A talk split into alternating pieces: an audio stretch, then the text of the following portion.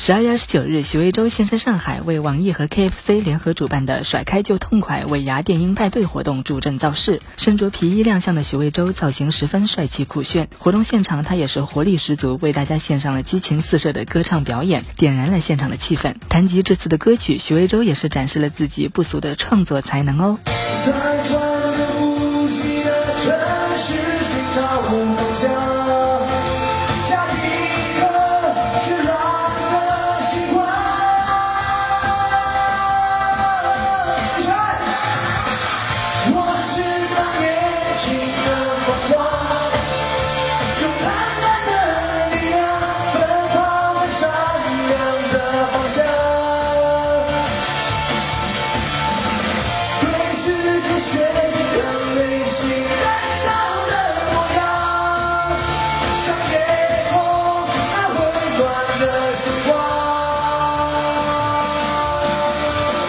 及接下来的音乐计划，许魏洲透露，同样会坚持一些摇滚属性的创作，也希望这样的风格能够得到大家的认可。音乐的话，其实之前呃刚刚结束的这个，我刚录制完的我们的歌，也是和我的师傅费玉清，我们一块儿有了很多的音乐上的合作。呃，现在的话，其实也是希望能够多多的去创作一些属于我自己喜欢、我自己喜欢的风格的歌。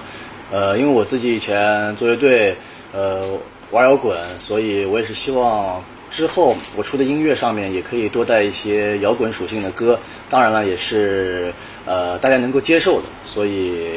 慢慢来吧。